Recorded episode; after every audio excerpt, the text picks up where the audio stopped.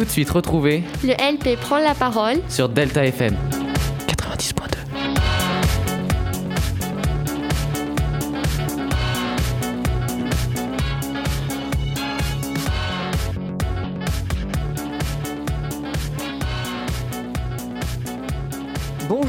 à tous, vous êtes sur Delta FM 90.2, il est 16h39 et on vous retrouve pour cette deuxième émission du LPI prend la parole, qui a enfin trouvé son nom, émission où les LPiens et LPiennes parlent et débattent entre eux sur des sujets qui leur plaisent. Mais ne tardons pas, car le programme est très, très chargé. En effet, aujourd'hui, c'est un programme chargé qui nous attend avec la première chronique de Noé sur les musiques de films. Puis nous continuerons avec Paul qui nous parlera de la démocratie. On écoutera ensuite un peu de musique pour enchaîner sur la chronique de Romain avec l'esclavage moderne des Ouïghours. Puis Coralie, qui n'est pas en studio avec nous, nous a concocté une chronique surprise. Et nous finirons avec le quiz de Romain. Après ça, Nina suivra avec, sur la question de l'éducation et de l'intelligence. Et après toutes ces chroniques, nous enchaînerons sur un quiz et un débat qui va sûrement être mouvementé. Pour ce deuxième épisode de ma chronique sur la musique de film, qui maintenant a un nom et un jingle et s'appelle Les découvertes et analyses symphoniques du tricotin, on va parler d'une bande originale récente. Je parle bien sûr de la musique de... Camelot premier volet par Alexandre Astier. Générique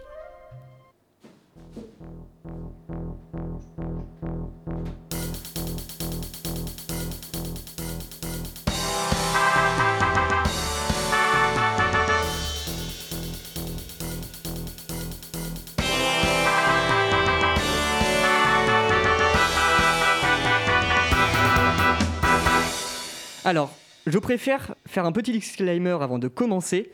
Je ne suis pas un fan de Camelot et je ne connais que très mal la série.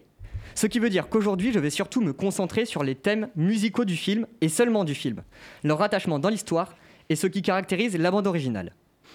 Pour que la musique colle au mieux à une histoire, les réalisateurs de films demandent souvent à leurs compositeurs d'écrire des leitmotifs qui seront rattachés à des éléments spécifiques du film.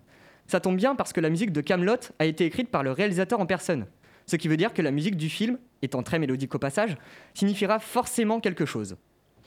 Par exemple, on peut regarder un petit peu dans le détail le thème relié à Lancelot, l'antagoniste du film.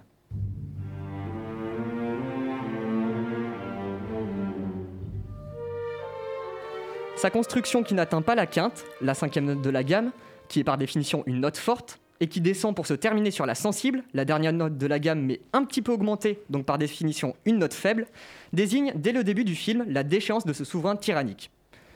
On peut aussi repérer le motif associé à la traque d'Arthur, qui est en fait une version très courte du thème de Lancelot. Vous ne me croyez pas? Ok, on va comparer. Réécoutons rapidement le thème de Lancelot.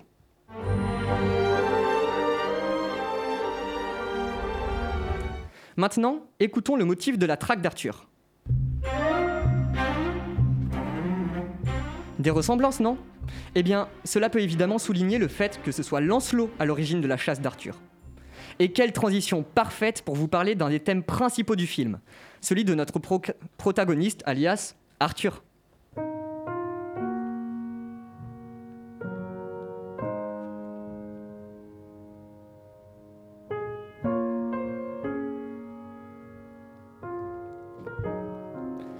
Ce thème était déjà dé- présent dans la série, ce qui crée une magnifique cohérence musicale entre les deux œuvres. En analysant, on peut remarquer plusieurs éléments qui caractérisent le personnage. En effet, l'utilisation de l'accord du quatrième degré, mais majorisé, le quatrième accord de la gamme qui devient majeur au lieu de rester mineur, rend le thème assez héroïque. On peut et peut symboliser l'appel du pouvoir d'Arthur. On peut par exemple retrouver cet enchaînement d'accords dans le thème de la nuit au musée d'Alan Silvestri que j'ai présenté la semaine dernière.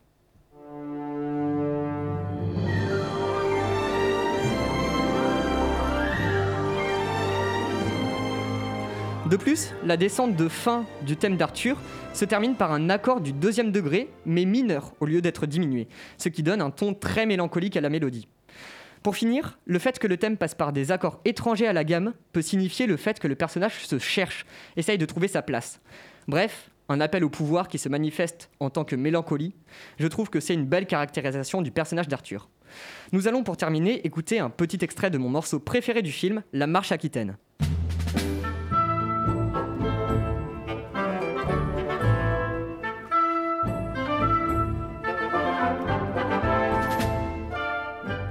Dans l'ensemble, la BO est très mélodique et se démarque de par son orchestration, qui met extrêmement en valeur les bois, ce qui est assez rare pour être souligné.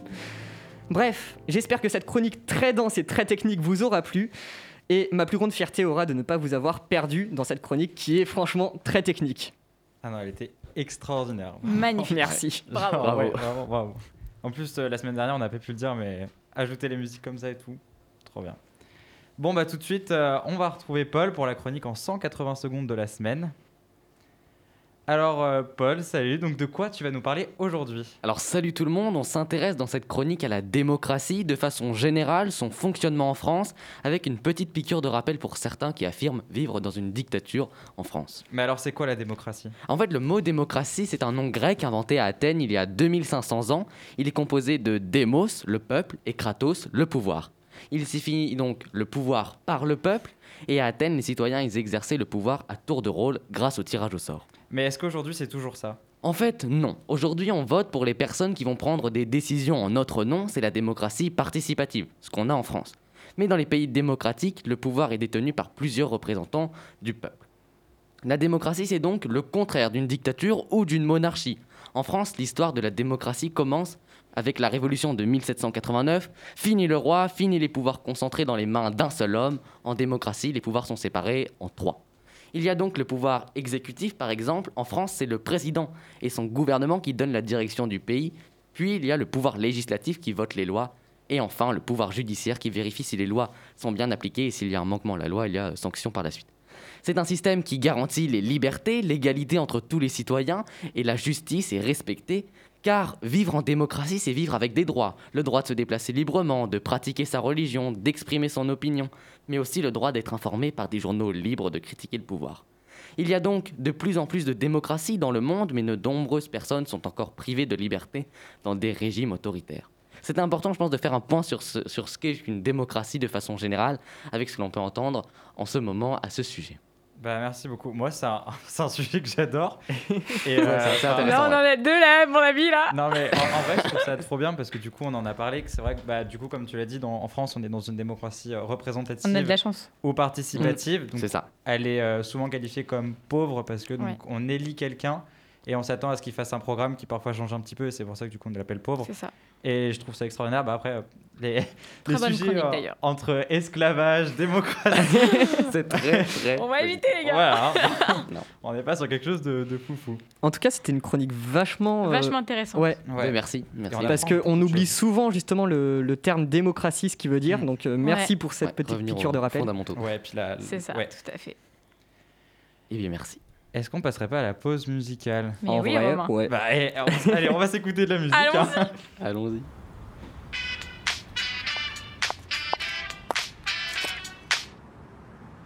Let's get it started in here.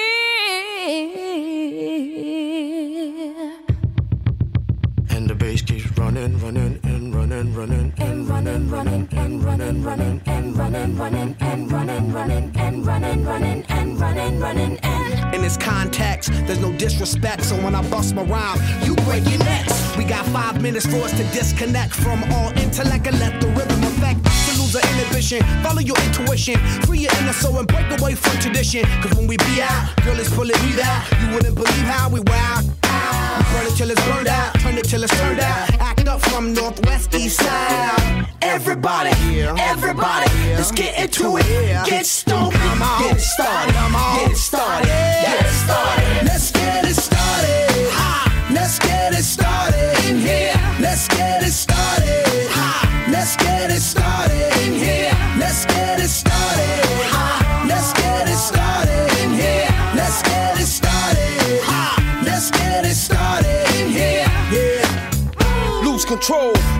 And soul.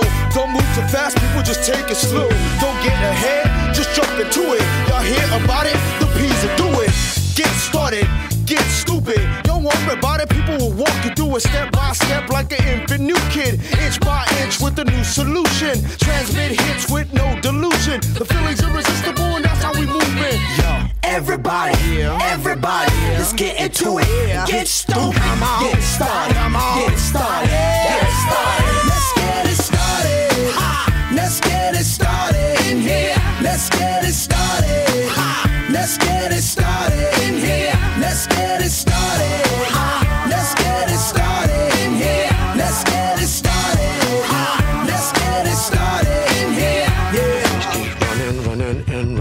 Come on, y'all. Let's get cool. Uh-huh. Let's get cool.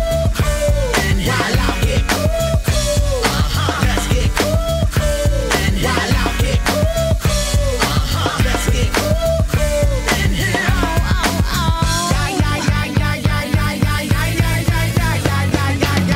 Let's get ill, that's the deal. Applicator will bring the bug dot drill. Lose your mind, this is the time. Your can't stand still, twist and bang your spine. Just bob your head like me, Apple D. Up inside your club or in your Bentley.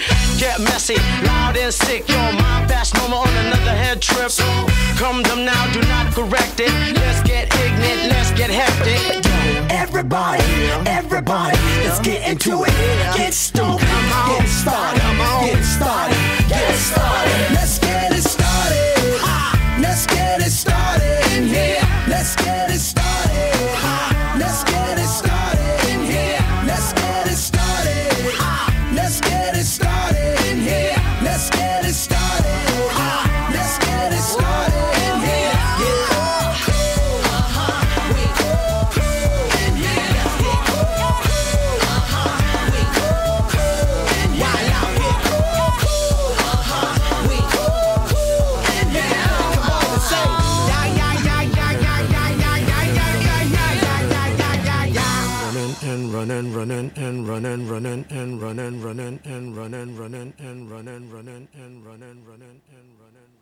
Et voilà, on se retrouve donc après cette pause musicale euh, de The Black Eyed Peas, Let's Get It Started. Mais euh, malheureusement, on va passer à un, à un sujet un peu moins, euh, un peu moins joyeux, Fun. car donc je vais, voilà, c'est ça, parce que je vais parler Qui va d'esclavage casser l'ambiance. Voilà. C'est bien les sujets sérieux quand même. Oui, non, mais puis là, c'est un sujet Il très faut. important. Il faut.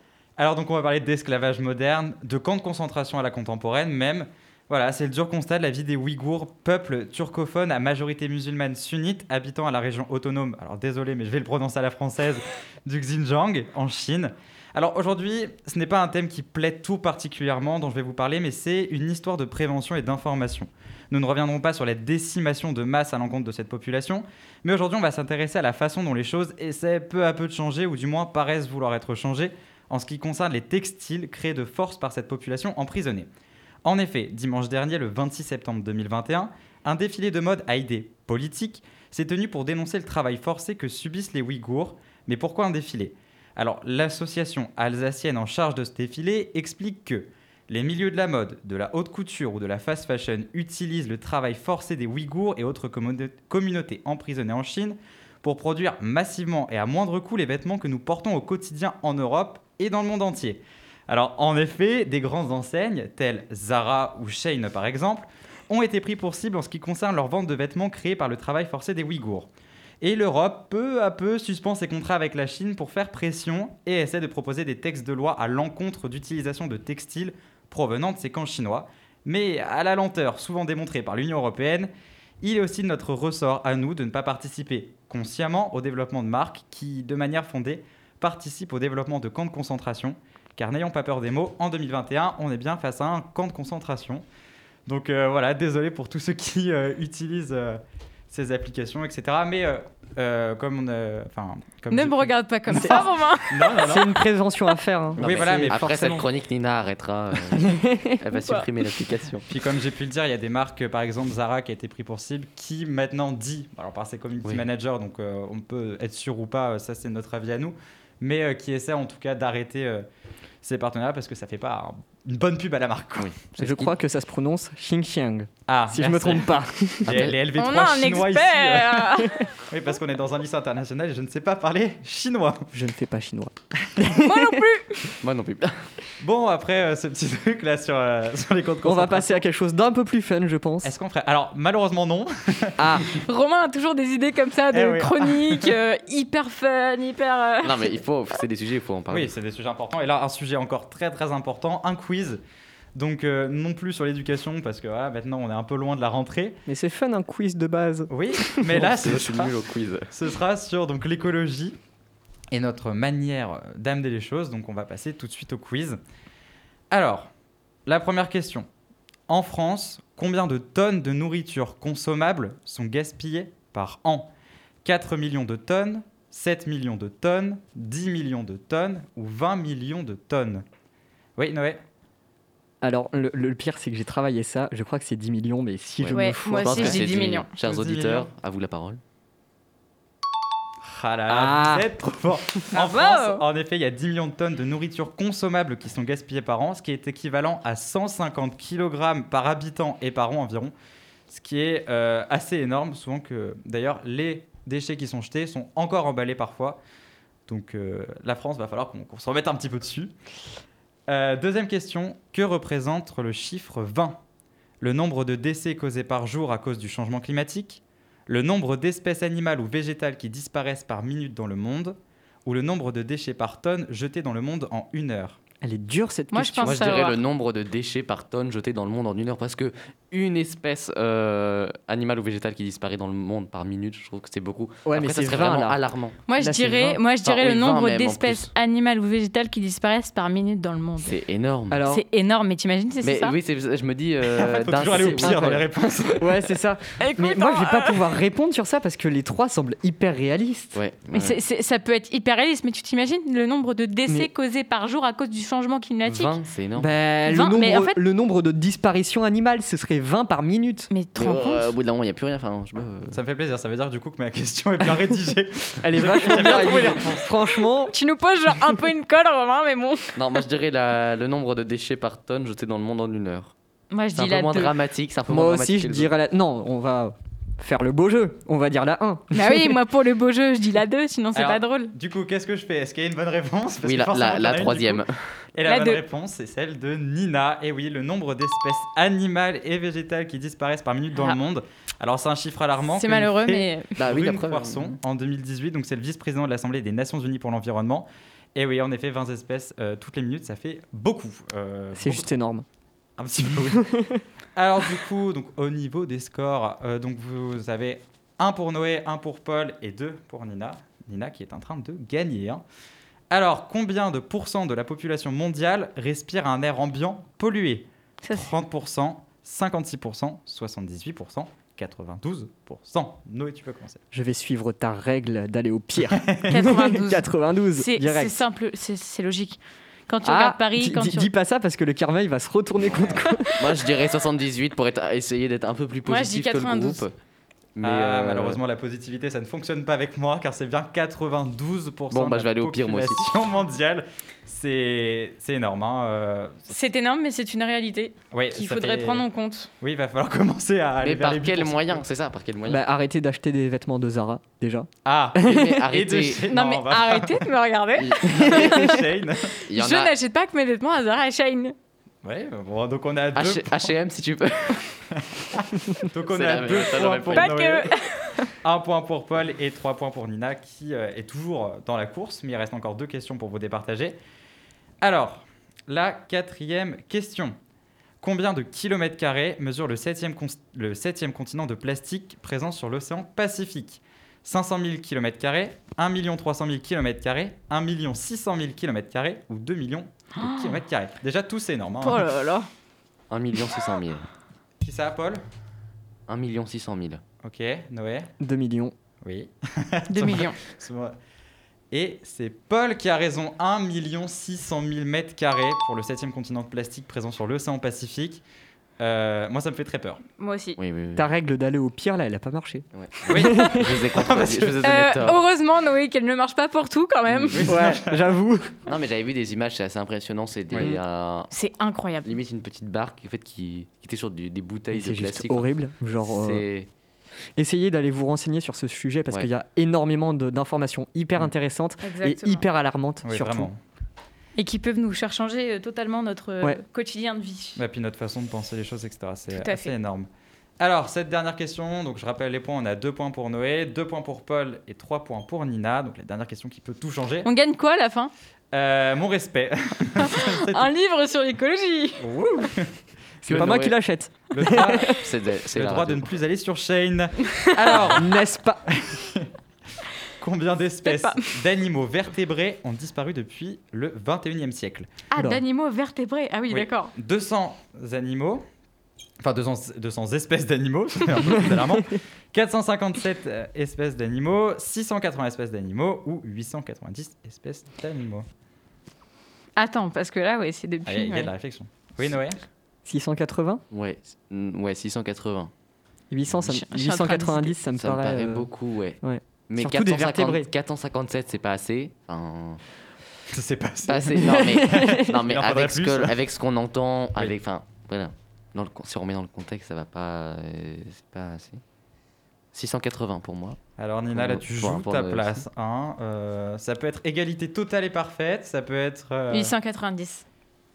890. Nina se démarre.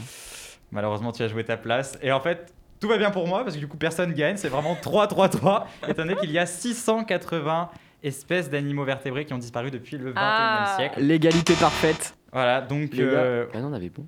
Bah oui, mais moi j'avais voilà, faux. Nina fait par rapport à ses réponses à elle. Non, j'ai fait par rapport aux réponses de Paul. l'heure. D'accord, très bien. Et donc, du coup, bah voilà, vous êtes, euh, vous êtes à 3-3-3-3-3. Et euh, félicitations à, à tout le monde. Bah bravo. Oui, On se partage le livre je vous le découpe. Si on écrivait un livre. Euh, Romain nous donne l'édition, nous on compte avec l'argent. Ouais, Qu'est-ce qu'on fait? Vous vous partagez l'argent pour que je l'achète. bon, bah après ce petit quiz, euh, on va passer donc à la chronique de Coralie qui n'a pas pu être là, mais euh, on va Bah quand même pouvoir la diffuser. On pense à elle. Elle a travaillé quand même. qui nous écoute Elle vient de m'envoyer un message qui nous écoute en direct. Ah, et bien, Ah. bonjour Coralie. Bonjour, Bonjour, Coralie. Coralie. Bonjour Coralie. Allez, c'est parti pour la chronique de Coralie. L'univers est un thème très large et complexe. Mais je voulais tout de même aborder le sujet, comme c'est quelque chose de très intéressant, j'ai donc décidé aujourd'hui de vous parler d'éclipses solaires. J'ai donc fait une chronique pas trop complexe pour que tout le monde puisse euh, comprendre. J'ai utilisé des mots faciles.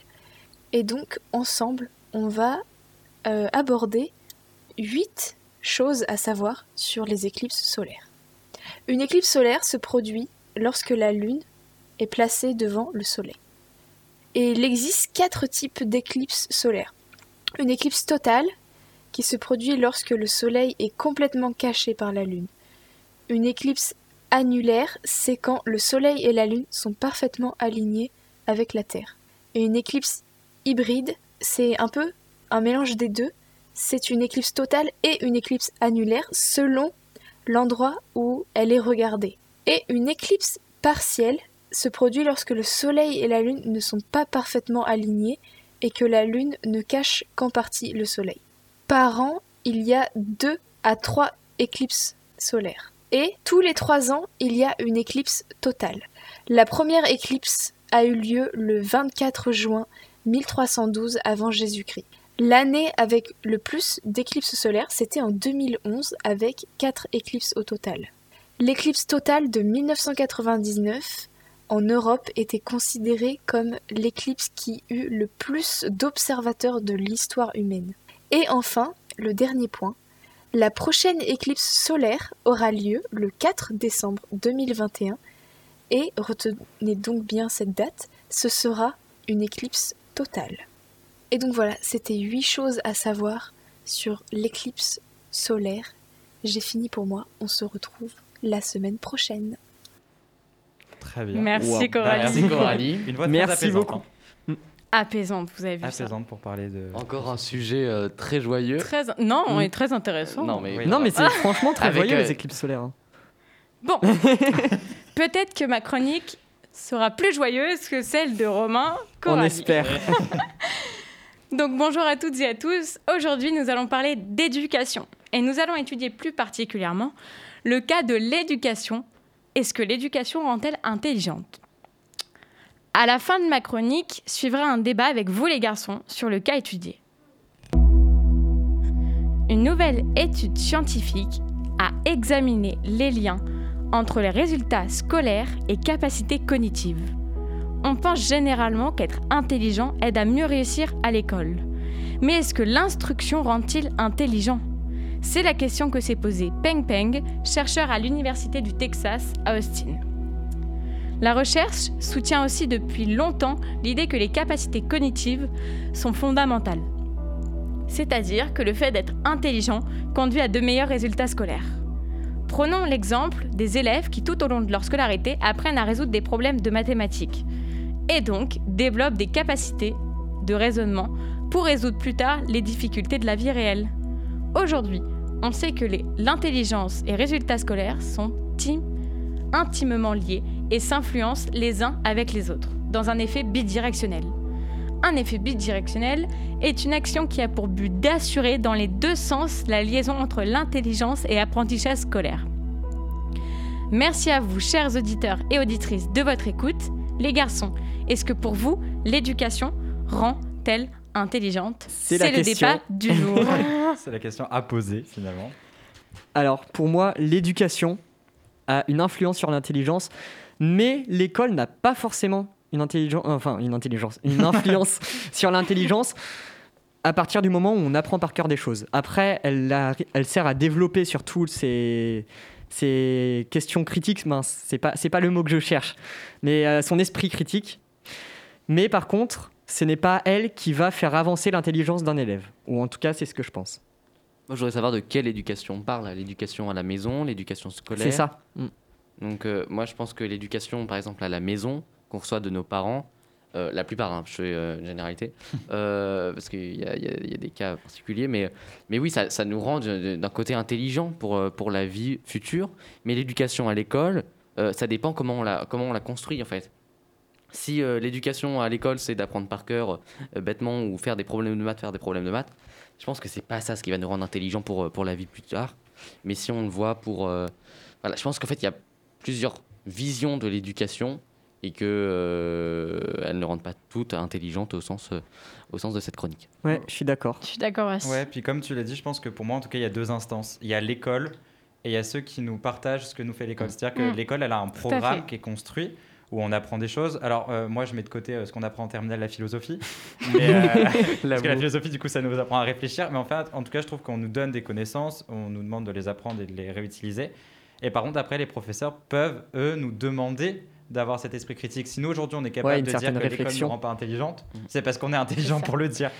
Et Et- aussi, ça dépend de comment l'élève reçoit l'éducation de l'école. Ouais, Parce que si c'est un élève qui a été éduqué par ses parents en mode tu peux réussir sans l'école, ben, l'école il va s'en ficher complètement. Mm. Et donc, il va le, le recevoir de façon très négative. Et pourtant, il peut être très intelligent grâce à l'éducation de ses parents. Et puis c'est des, liens, c'est des liens à faire qu'on fait tout seul. Moi, je sais, je vais faire une propagande, mais j'étais en spé art plastique et en spé littérature. Et euh, ma prof d'art plastique me disait que l'intelligence, n'était pas seulement de dire, OK, en art plastique, on a fait ça, mais de faire des liens, de dire, bah, vous avez vu en littérature qu'il y a tel auteur qui a fait ça, et en même temps, ah bah Mm. tiens, il y, a un- il y a aussi un artiste qui a fait ça en même temps. Donc, euh, Faire des liens, ouais. ouais, voilà, c'est surtout à l'élève aussi de le faire, mais pour moi, en tout cas, l'instance, elle ne rend pas l'élève intelligent, mais plutôt stressé et cloisonné dans des cases. Voilà, Ce donc, que euh, tu dis là aussi, ça prouve que c'est pas forcément les matières scientifiques qui sont importantes pour le- la réflexion. Ah bah non, Alors, ça, bah non, non, ça non, je suis d'accord. hein. Ça, et, heureusement, même parce que Ouais. sinon, euh, je... ce serait plus compliqué pour moi. À mon avis, ce Pour serait compliqué aussi. pour, euh, pour nous. Bon, ça me rassure. Mm. Et toi, Nina?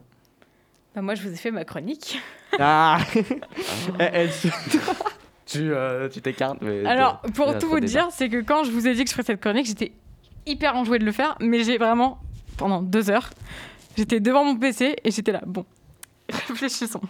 Il faut mettre des bons mots, pas trop complexes, mais si tu mets de la complexité, expliquer la complexité. Ah, C'était c'est- tout l'enjeu de, de cette chronique. C'est tout le problème de la vulgarisation. Puis après, c'est compliqué parce que se demander c'est quoi l'intelligence en fait. Ouais. Finalement. Genre, Oui. en mode, euh, du coup, l'intelligence c'est l'école, parce que l'école ça peut être très bien euh, la globalité. et je vous jure, les gars, que j'ai eu un coup de chance, c'est que vraiment, quand je vous ai dit, venez, on fait ça, je vous jure que j'ai allumé ma télé, je suis tombée sur un documentaire sur l'intelligence- l'intelligence à l'école. Et là, Ah. j'ai fait, ok, faut le faire, les gars. Heureusement que ce n'était pas, Bon, bah. pas prévu à initialement. On va te laisser tranquille, Nina, pour, euh, sur ce débat. Mais euh, enfin, moi je trouve que c'est un vrai sujet qui est hyper important parce qu'on en parle beaucoup. Et beaucoup de documentaires autres que l'intelligence sortent sur euh, le stress à l'école, de devoir être intelligent. euh.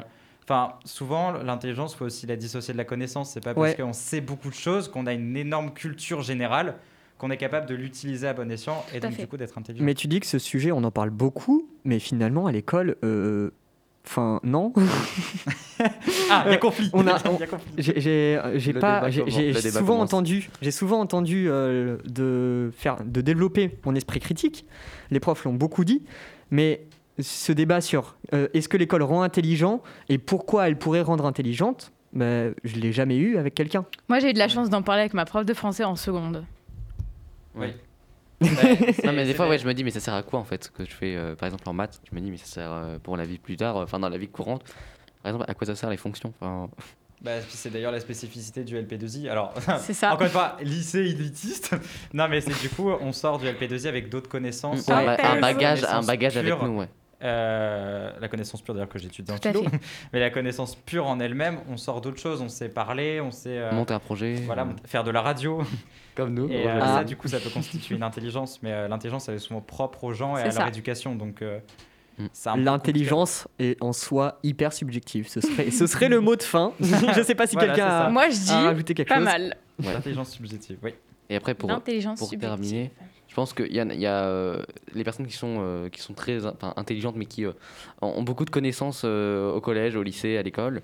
Et ben en fait, c'est pas souvent elles qui réussissent le mieux dans la vie. Enfin, les personnes qui, c'est pas elles qui vont entreprendre le plus de choses. Je fais une généralité, alors qu'en fait, pas du tout. Mais, mais, mais il n'y a pas besoin d'avoir fait de grandes études des fois pour, pour monter une entreprise, une qui, Mm. qui va devenir en fait une grande entreprise. Je pense que c'est, euh, faut, je pense que le mieux c'est de connaître la vie en fait. Oui, parce que Ouais. l'intelligence permet de se, trompe- de se tromper, alors que la connaissance, non. L'intelligence, en fait, c'est la connaissance de la vie, peut-être. Ouais. On part sur un sujet complètement philosophique. Oui, finalement, en Ça fait, y est. plus avec en seconde, j'ai pas fait de philo, mais euh, je commence Ah. avec, avec vous. C'est ça. Et bien voilà.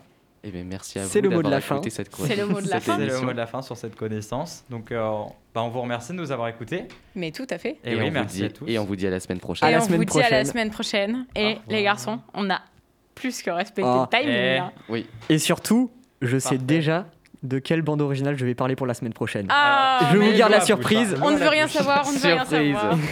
Merci les garçons d'être avec moi. Merci à toi, Nina, pour la Merci Merci. Coralie pour ta chronique. On te fait de gros bisous. On te dit à la semaine bisous. prochaine. Merci Coralie.